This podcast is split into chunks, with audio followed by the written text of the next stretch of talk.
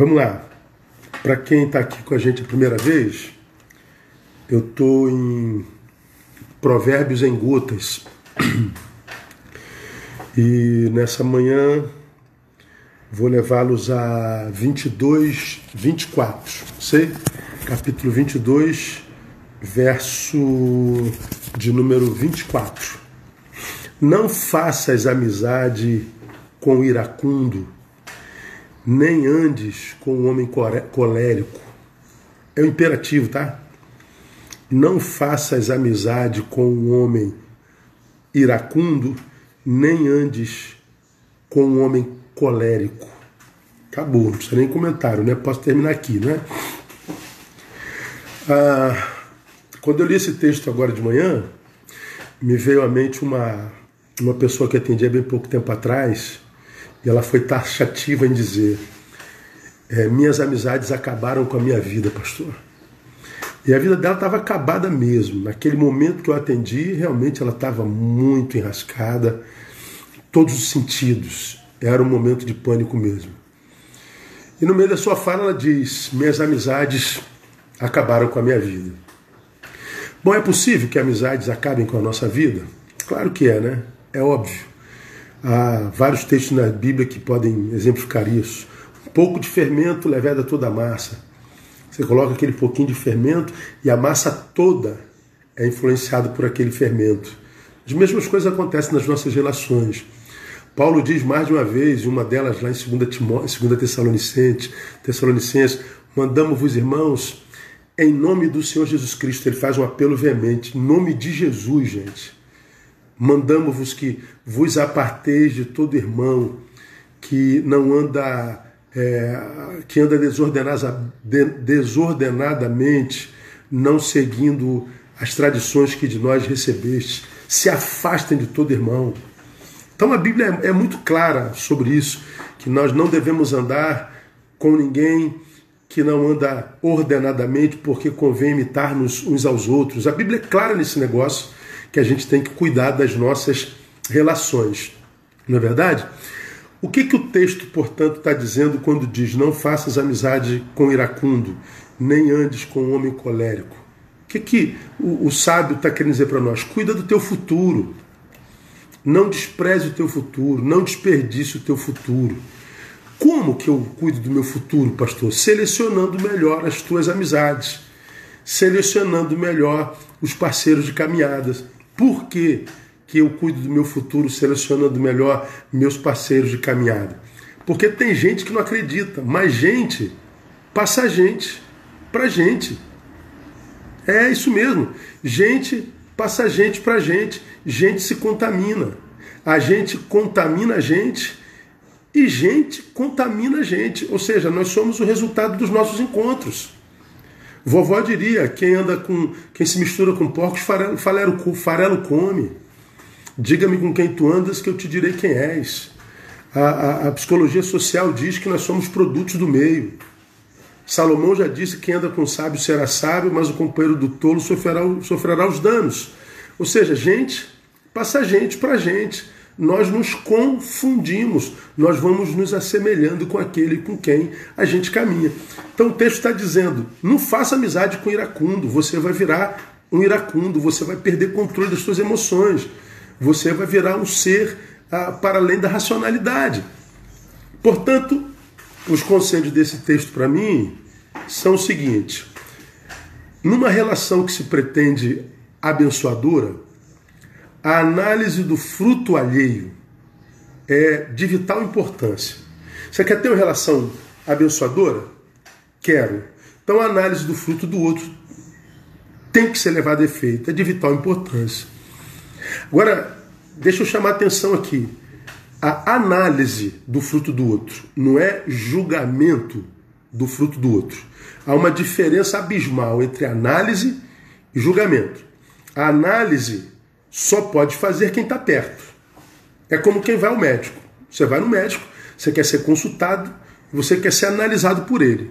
Então ele vai te ouvir, ele vai examinar teus olhos, ele vai tirar tua pressão, ele vai tocar em você, ele vai fazer uma análise porque ele está próximo.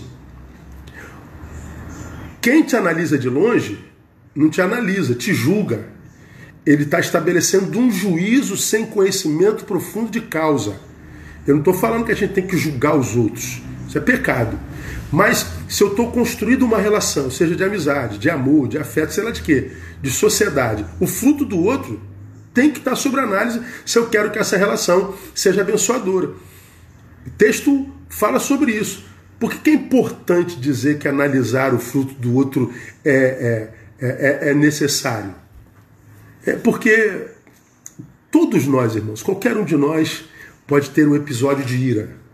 Qualquer um de nós, o mais santo, pode ter um episódio de, de, de, de, explosão. Jesus teve lá quando fizeram da sua casa negócio, mas o fato de eu ter um, um, um episódio de explosão não me faz um iracundo. Tem gente que adoeceu tanto que ele virou habitação do ódio.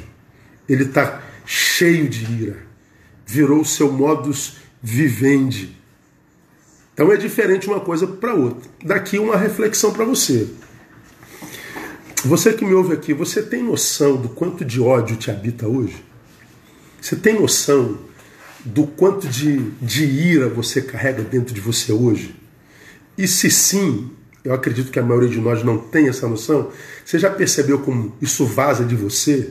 E você fere mãe, fere pai, fere filho, fere esposa, se fere. Você vai, você vai viralizando suas relações todas, porque isso vaza. Quando a gente vê maldade, ira, ódio sendo praticado, é porque isso está vazando do ser humano. E a nossa sociedade está encharcada de ódio. Encharcada. Você tem noção de quanto ódio você carrega? Pois é, é uma reflexão para nós para essa manhã. Então toda relação tem que ser através da análise do fruto alheio. E, e mais, e segundo, se a, na análise que a gente fizer do fruto do outro houver a detecção de alguma enfermidade, alguma fraqueza, no caso ira, bom, a nossa opção primeira qual é? Se afastar? Não. A nossa opção primeira é: posso ser de alguma forma remédio para isso?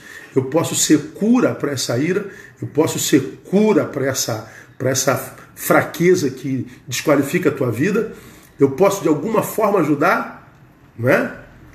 é isso é importante de se dizer. Ah, uma outra diferença entre a análise e o juízo, o analista e o juiz, é que o analista busca o quê? Cura. Quando a gente analisa, o que a gente quer é a cura do analisado, mas o juiz, ele quer a punição. A diferença da análise e do juízo é que o analista, quando descobre a detecção, ele quer curar aquilo. O juiz não. O juiz quer punir. O juiz quer estabelecer juízo. Não é? Porque se é, a, a nossa primeira opção diante do iracundo, do raivoso, fosse abandoná-lo, ah, essa essa decisão seria muito fácil, né? Era só abandonar as pessoas alegando que ela é, é, é muito nervosinha. Não. Esse abandono seria é, egoísmo, esse abandono seria covardia, esse abandono poderia ser hipocrisia. Então, a primeira postura de quem analisando encontra deficiência é: posso ser remédio de alguma forma.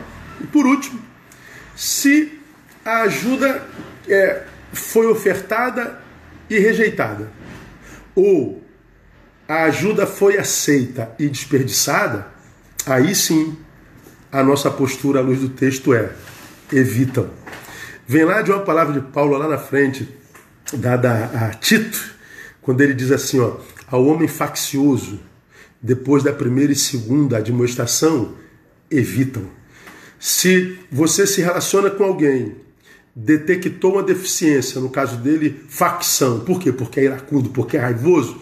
Ah, faça a primeira demonstração, tenta ser remédio. Não quero saber. Faça a segunda demonstração, tenta ser cura. Não quer saber. Então o texto diz: evitam.